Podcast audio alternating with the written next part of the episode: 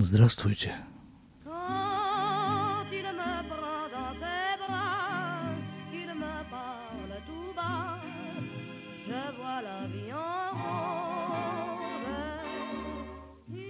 206 выпуск подкаста «Немного оглянувшись», который публикуется на сайте shlomorad.com.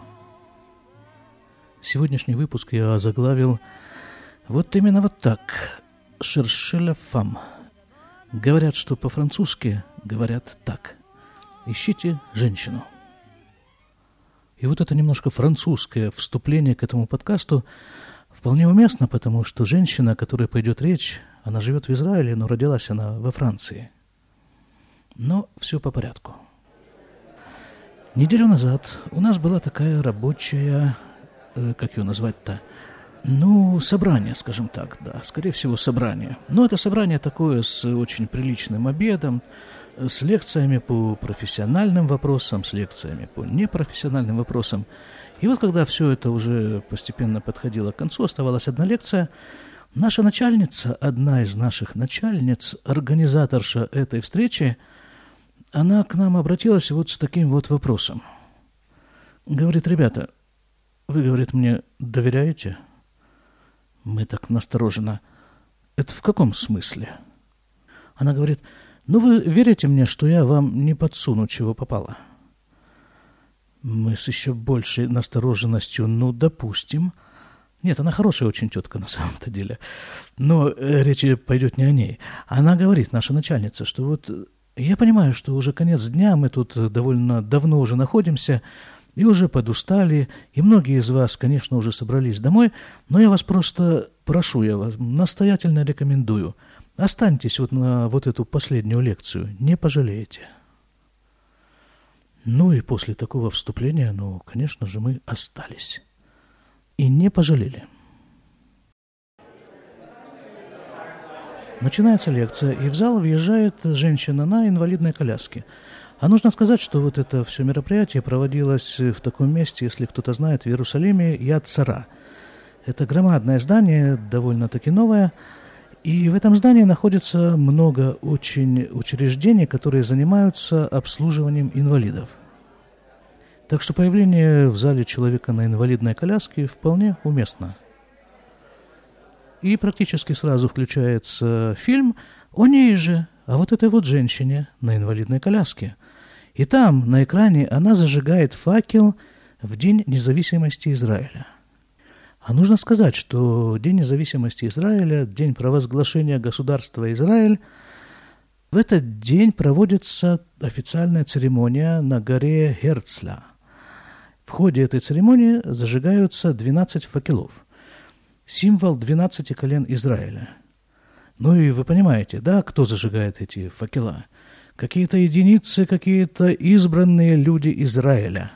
И вот она была среди них, она зажигала факел – Через несколько минут фильм закончился, и вот она подъезжает к столу на своей коляске, а коляска такая, ручная, не электрическая. В этом зале не было возвышения такого, на котором обычно находятся выступающие. Просто стоял стул. И вот она на коляске подкатывает к этому столу, берется за него руками и, оп, просто так, мгновенно, на этих руках как бы она перепрыгивает и садится на стол. Ну, стол выше коляски, она объясняет, говорит, ну, просто так удобнее, вам меня виднее, и мне вас виднее, так что, если вы не возражаете, я вот тут посижу. И вот сидит безногая женщина с идеально ровной спиной на этом столе, берет микрофон и начинает рассказывать свою историю –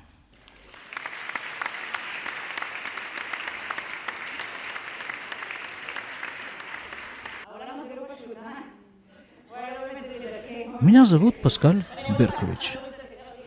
Родилась я, может быть, не в очень удачном месте для рождения, во Франции. Ну, когда мы говорим слово «Франция», то у нас автоматически возникает целый ряд э, ассоциаций. Мон э, Мартер, Мон Жур, Мон там еще что-нибудь.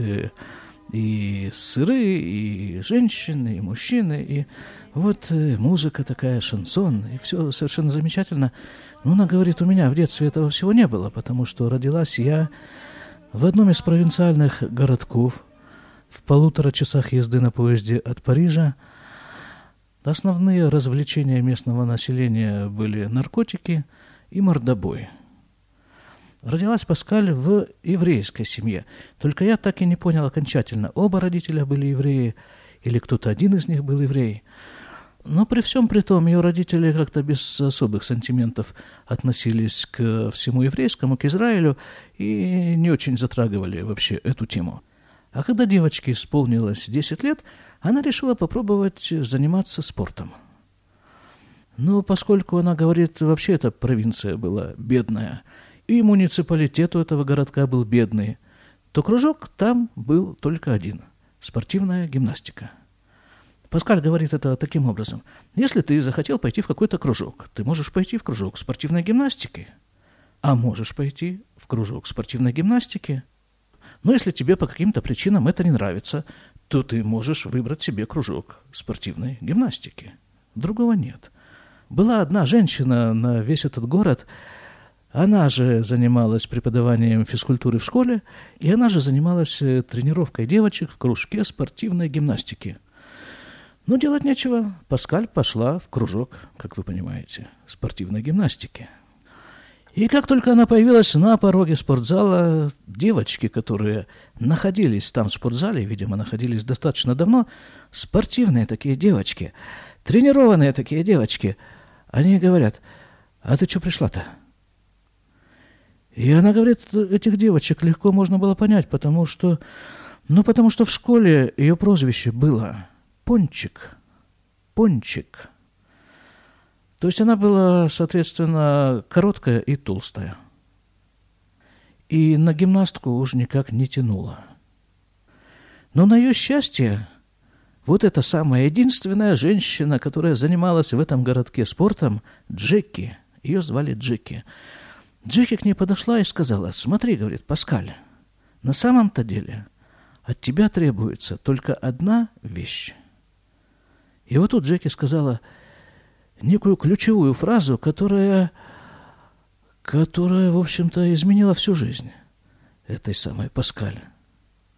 И на своих лекциях Паскаль просит у публики, говорит, будьте Джеки, говорите эту фразу людям. Фраза была предельно банальная. Я ее произнесу на иврите, потому что на иврите она звучит точнее, а потом попробую перевести на русский. На иврите это так. Таси ахитов шлях. Все. На русском, если дословно, делай самое лучшее твое. Если немножко привнести сюда художественный элемент, то можно перевести так. Делай то, что ты можешь делать, но делай это как можно лучше. От тебя не просят делать то, что ты не можешь делать, или то, что делают какие-то другие выдающиеся люди. Нет, а тебя просят делать то, что ты, вот ты лично можешь сделать. Но делай это как можно лучше.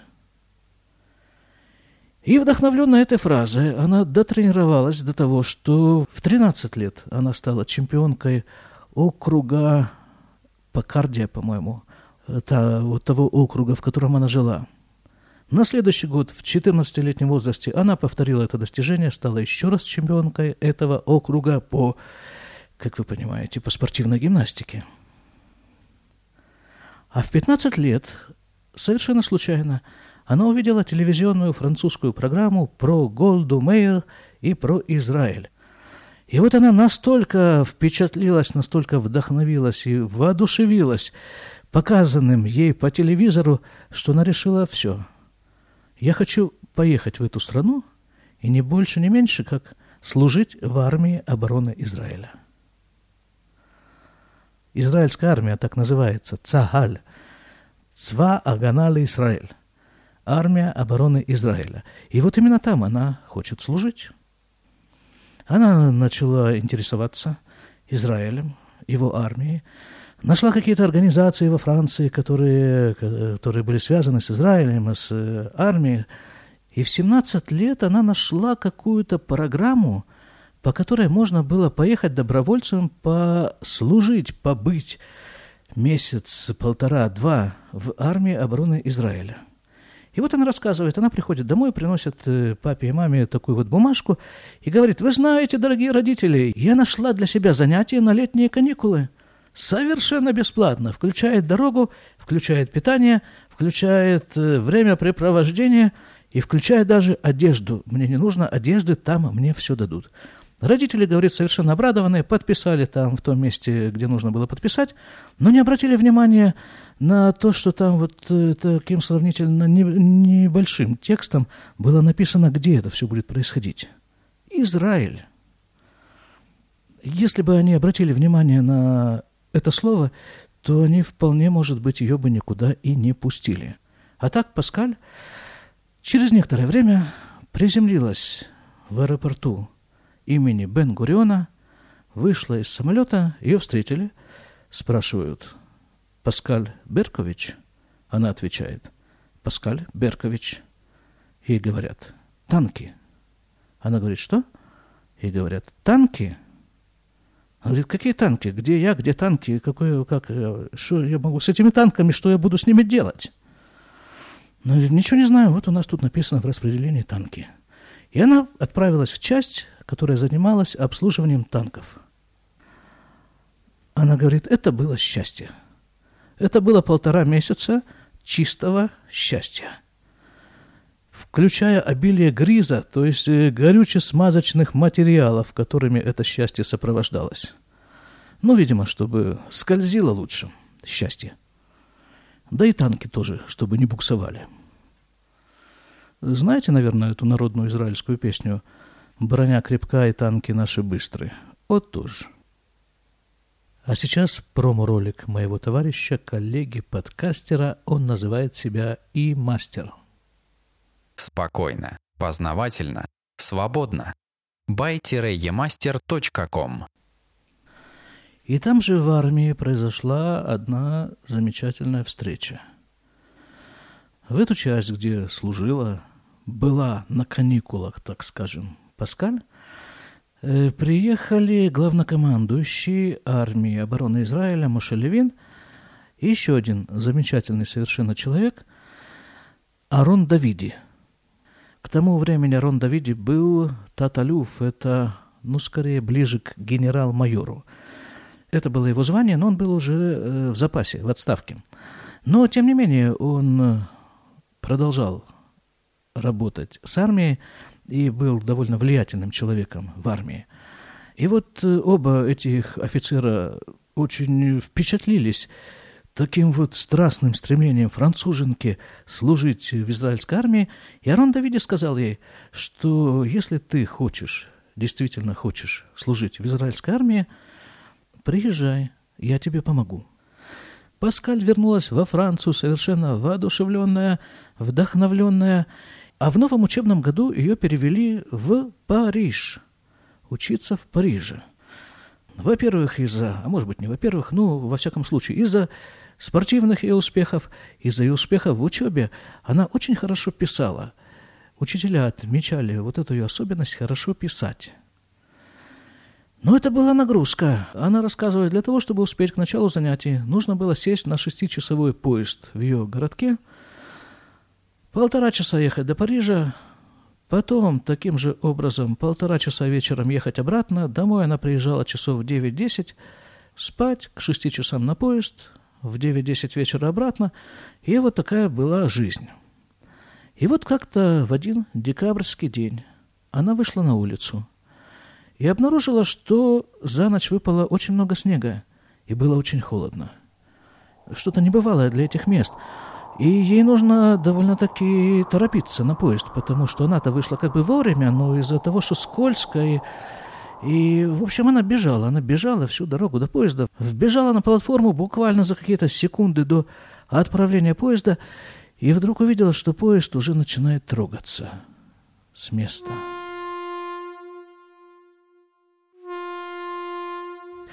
А у нее в этот день был экзамен по физике. Это очень важно.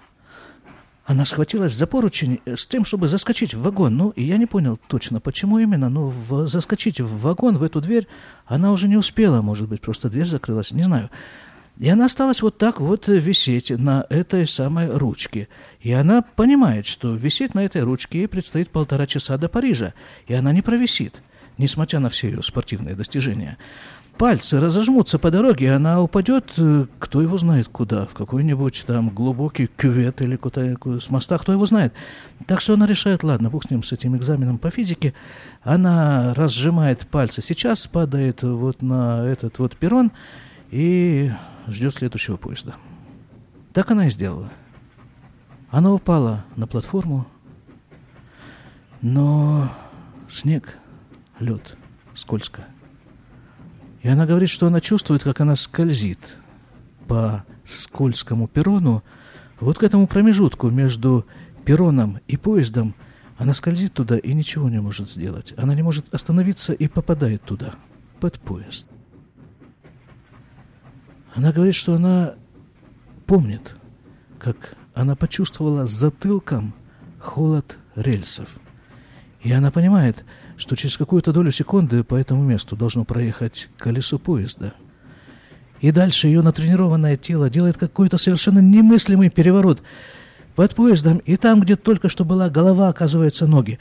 И вот по ним проезжает колесо поезда. А потом следующее колесо. И так полтора вагона.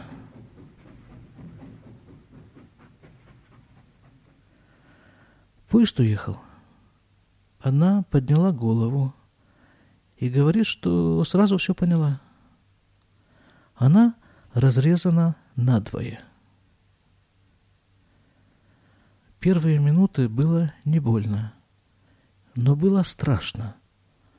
И вот тут она вспомнила слова Джеки – Делай самое лучшее, что ты можешь сделать. Что она могла сделать? Она не могла даже двигаться, и она начала кричать изо всей мочи, чтобы пришел кто-нибудь, прибежал, чтобы люди, чтобы помогли, чтобы вытащили. Но все люди, которые были на перроне, уехали вот с этим вот поездом. Не было никого. Она была одна, на рельсах, на снегу, темной морозной ночью –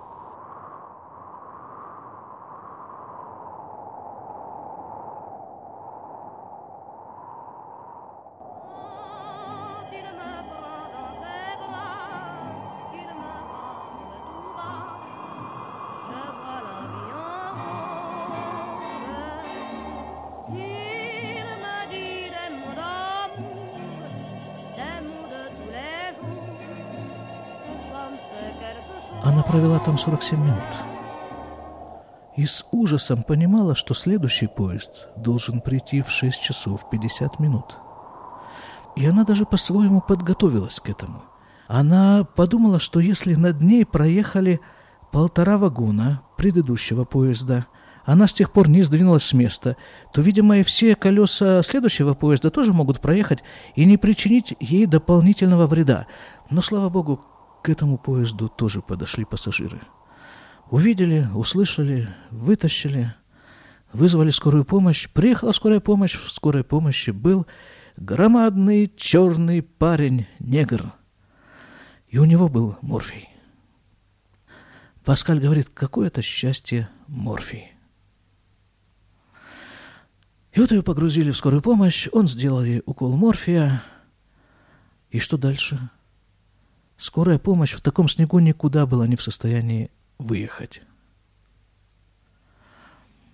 Вызвали вертолет.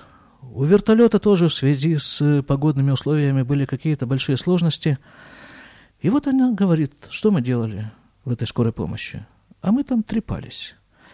Трепались. Нас там на самом-то деле было трое. Я, вот этот вот негр и морфий. Укол морфия, треплемся. Треплемся, пока он действует. Заканчивается действие, еще укол морфия, и опять треплемся. Пять с половиной часов. А потом прилетел вертолет. Ее погрузили в вертолет. В вертолете был летчик и доктор. И доктор совершенно профессионально, очень точно, очень скрупулезно выполнял свою докторскую работу.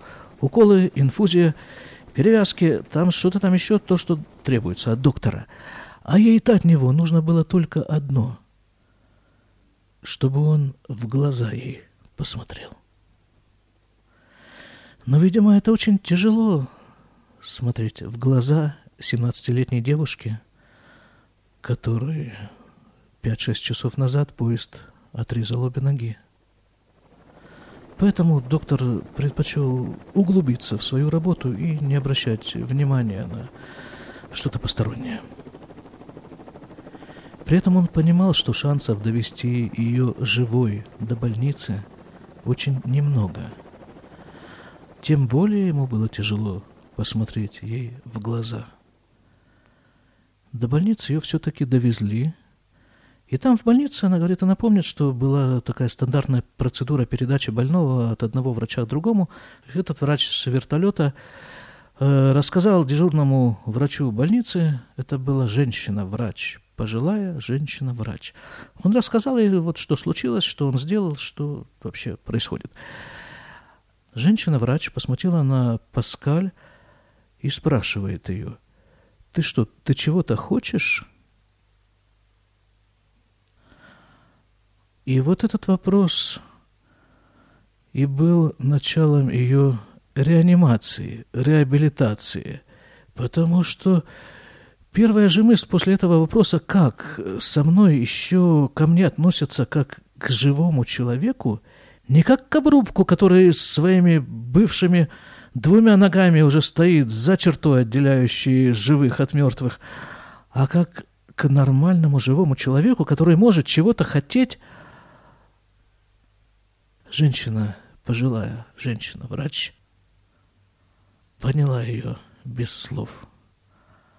Она говорит, ты что, хочешь вот, вот этого вот, вот этого самого врача, который сопровождал тебя э, на вертолете? Та и кивнула. Женщина-врач говорит этому своему молодому коллеге с вертолета, так, слушай сюда, значит, сейчас ты бросаешь все свои дела, ты, именно ты везешь ее эту девушку в операционную. И вот тут он посмотрел ей в глаза. А потом, говорит Паскаль, а потом я увидела Бога. Бог был толстый и зеленый. На нем была зеленая шапочка, зеленая маска, зеленый халат, зеленые перчатки – Бог представился дежурным хирургом и сказал, что она перенесла 16 или 18-часовую операцию. Сказал, что он очень сожалеет, но он был вынужден ампутировать ей обе ноги. Паскаль ничего не поняла. Она просто возмутилась, что значит он вынужден был ампутировать ей обе ноги. Ведь она своими глазами видела, что обе ноги ей ампутировал поезд – как он может брать на себя э, результаты чужого труда? Она не могла это перенести и заснула. Проснулась в палате и увидела своих родителей и свою старшую сестру, которую она не сразу узнала. И подумала, какие же у них гнусные лица. У них, наверное, большое горе. А может быть, это вот то, что связано со мной? Это что же, в дополнение к тому, что я перенесла, я сейчас еще должна их утешать? Нет, этого я не могу перенести. Заснула. Проснулась, заснула, проснулась. Две недели, говорит, к ней была целая очередь, целая очередь. Родственники, знакомые, друзья знакомых, родственники друзей, знакомые тех, других. Две недели, две недели просто как в мавзолее. А через две недели, говорит, все – ну, сколько можно, действительно, ну, сколько можно выражать соболезнования? Есть какой-то предел. Он был исчерпан. Все, соболезнования закончились. Она осталась одна. И тогда она позвонила в Израиль вот этому самому Аарону Давиде и рассказала все, что с ней произошло. Я точно не помню из лекции. На следующий день через два дня. Но это не принципиально. То ли на следующий день, то ли через два дня он был у нее в палате. Я думаю, что вы понимаете, что человек такого с таким положением, как Арон Давиди, не самый свободный человек в мире. Я бы даже сказал, что он очень, очень и очень занятой человек. Но то ли на следующий день, то ли через два дня он прилетел в Париж из Израиля и был у нее в палате. Вот это вот израильская армия. И вот это вот люди израильской армии. В израильской армии есть такое правило. Раненых не бросают. Кстати, убитых тоже не бросают на поле боя. Выносят всех, чего бы это ни стоило. Так вот, Арон Давиди говорит ей, да, мол, говорит, ну, не самое радостное событие, ну и не самое печальное. Слушай, говорит, для меня лично нет никакой разницы. Есть у тебя ноги, нет у тебя ноги. Все, что я тебе сказал, остается в силе. Если ты хочешь служить в израильской армии, я сделаю все возможное, чтобы ты служила в израильской армии. И еще через несколько месяцев, выписавшись из больницы, уговорив врачей выписать ее из больницы, и, по-моему, даже в нарушение закона Франции, который говорит, что нельзя в ее возрасте служить в армии или служить в иноземной армии. Ну, в общем, чего-то она там как-то, как-то она сумела, вот из, как из-под того поезда, как из этих рельс, она здесь тоже сумела как-то выкарабкаться. Она приехала в Израиль, на этот раз на инвалидной коляске – выкатилась из самолета в аэропорту имени Бен-Гуриона. Ее встретили, спросили «Паскаль Беркович?» Она ответила «Паскаль Беркович». Ей сказали «Танки». Но второй раз слышать это было как-то уже привычно. Танки так танки. То есть она второй раз прошла, не побоюсь этого слова, прошла тот же самый путь, на этот раз уже без ног. Не знаю, чем она там занималась в, этих, в этой танковой дивизии, но она была первым инвалидом-добровольцем в истории армии обороны Израиля. Сейчас это нередкий факт. Даже были когда-то, несколько лет назад, э, заметки, что вот нескольких э, ребят с синдромом Дауна – приняли в армию, в какие-то там, на какие-то специальные части, какие-то специальные работы. Но она была первой. Она осуществила свою мечту. И вот с тех пор говорит, я счастливый человек. Все, что я делаю в своей жизни, я осуществляю свои мечты. Вот давайте посмотрим, как она этим занимается. Через несколько месяцев службы в армии на армейском пайке, тем более, что подвижность все-таки у нее была ограничена, она заметила, что начала полнеть. И Арон Давиди, который ее навещал время от времени, приехал к ней и говорит так, «Э, это так не пойдет. Это не может так продолжаться. Ты должна выбирать. Она смотрит на него, недоумевая, что именно не может продолжаться, что она должна выбирать. Он говорит, как? И тут Паскаль говорит, что вот ну, для того, чтобы сформулировать такую фразу, нужно быть, во-первых, мужчиной, а во-вторых, офицером. Арон Давиди говорит ей, ты должна выбирать. Или ты инвалид, или ты полнеешь. Она не сразу нашлась, что ответить, но в конце концов ответила. Я выбираю быть инвалидом. Так, говорит он, завтрашнего дня ты начинаешь плавать в бассейне, тренироваться. И он обеспечил ей, ее возили в бассейн, она там тренировалась. Поскольку ее тело уже было достаточно знакомо со спортом, то тренировалась она довольно-таки интенсивно. До такой степени, что она попала в сборную Израиля и начала тренироваться для участия в Олимпийских играх. Точнее, в параолимпийских играх. Знаете, да? Есть Олимпийские игры и есть параолимпийские игры для людей с ограниченными возможностями. Ну, тут нахлынули экономические проблемы, и она вынуждена была оставить спорт и заняться журналистикой. А, да, еще в армии. В армии все тот же Арон Давиди начал организовывать ей встречи с солдатами.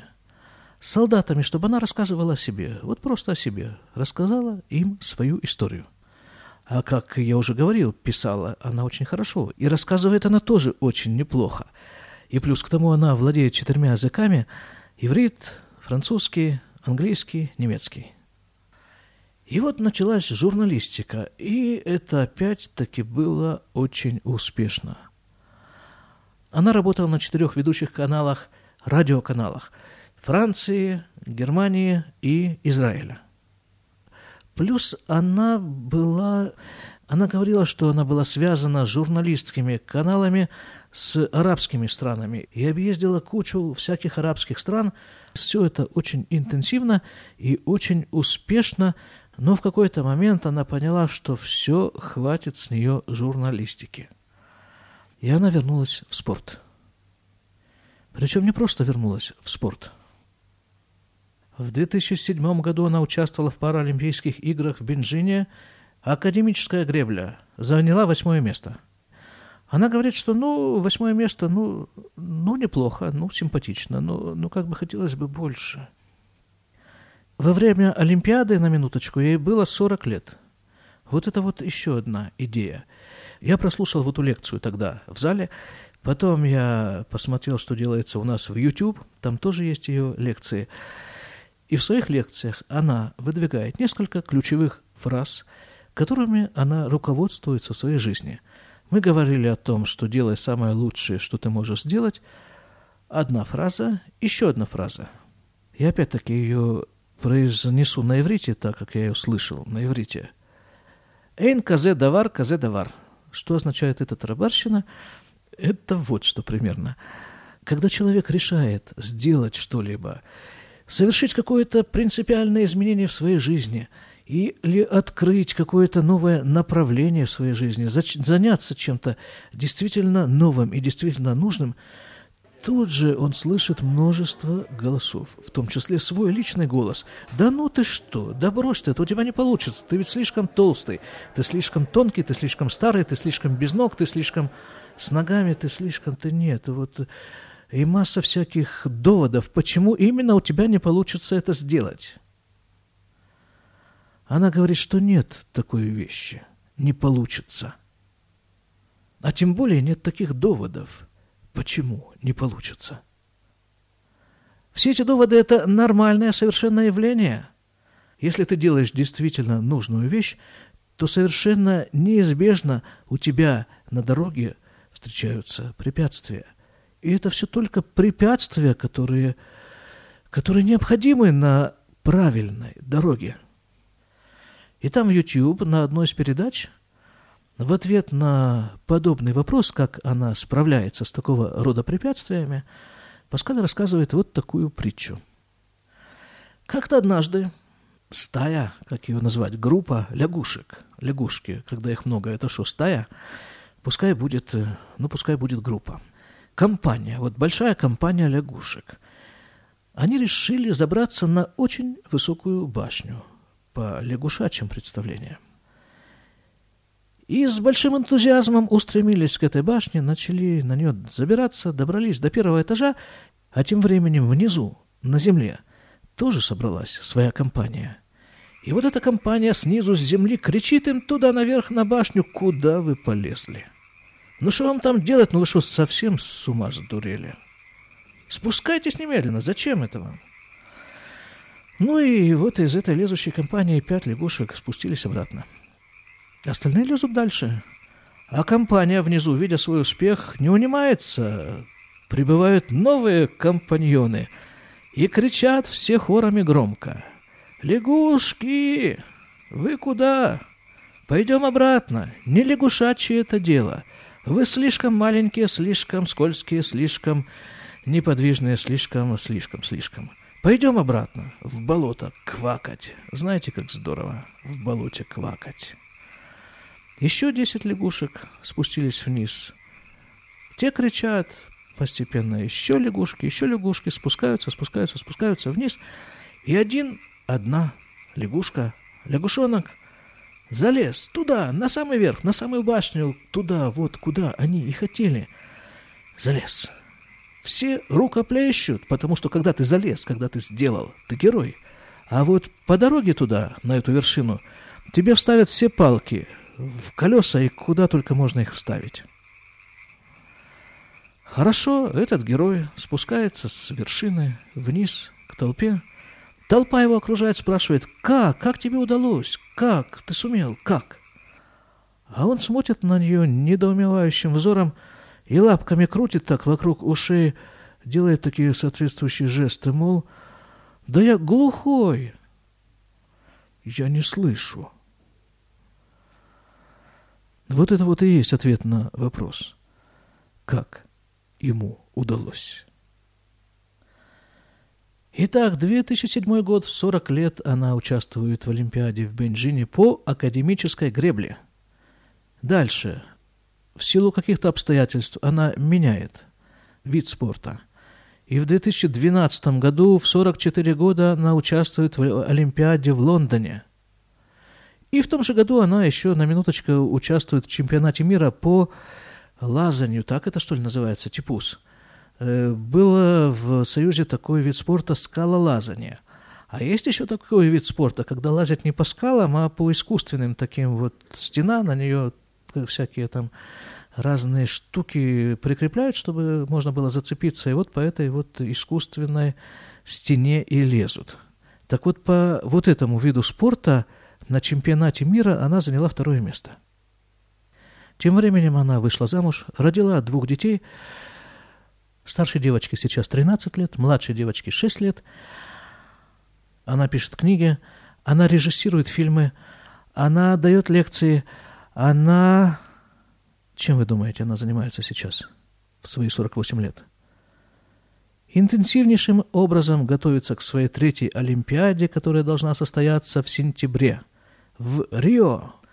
И на этот раз по третьему виду спорта – гребля на каноэ. Три Олимпиады подряд в трех различных видах спорта. Она же прыгает с парашютом, она же там кучу еще всяких дел делает. Да, я еще забыл сказать, совершенно забыл сказать, нужно было сказать вначале. Вот когда она появилась там в зале, на этом инвалидном кресле, через некоторое время я рассмотрел, что на ней одета спортивная куртка – сборная Израиля. И на спине было написано «Израиль», спереди на груди такой флажок Израиля. И вот это она подчеркивала много-много раз. Она не говорила «я участвовала в Олимпиаде». Она говорила так «я представляла Израиль на Олимпиаде». Вот это для нее было высший уровень участия в Олимпиаде – представлять Израиль. Так вот, три Олимпиады подряд в трех различных видах спорта. Ну, что вы скажете? А мудрецы еврейские сказали так. «Бесхуд нашим цитканиот, нигальну в нигаэль». Если я точно произношу эту фразу, это значит примерно вот что. Что в заслугу праведных женщин мы были выведены из египетского рабства. И будем выведены из того рабства, в котором мы находимся сейчас. В шоу-нотах я помещу фотографию Паскаль, дам ссылки на ее сайт, на ее выступление в YouTube – ну вот, пожалуй, и все на сегодня. Будьте здоровы и делайте то лучшее, которое вы можете сделать.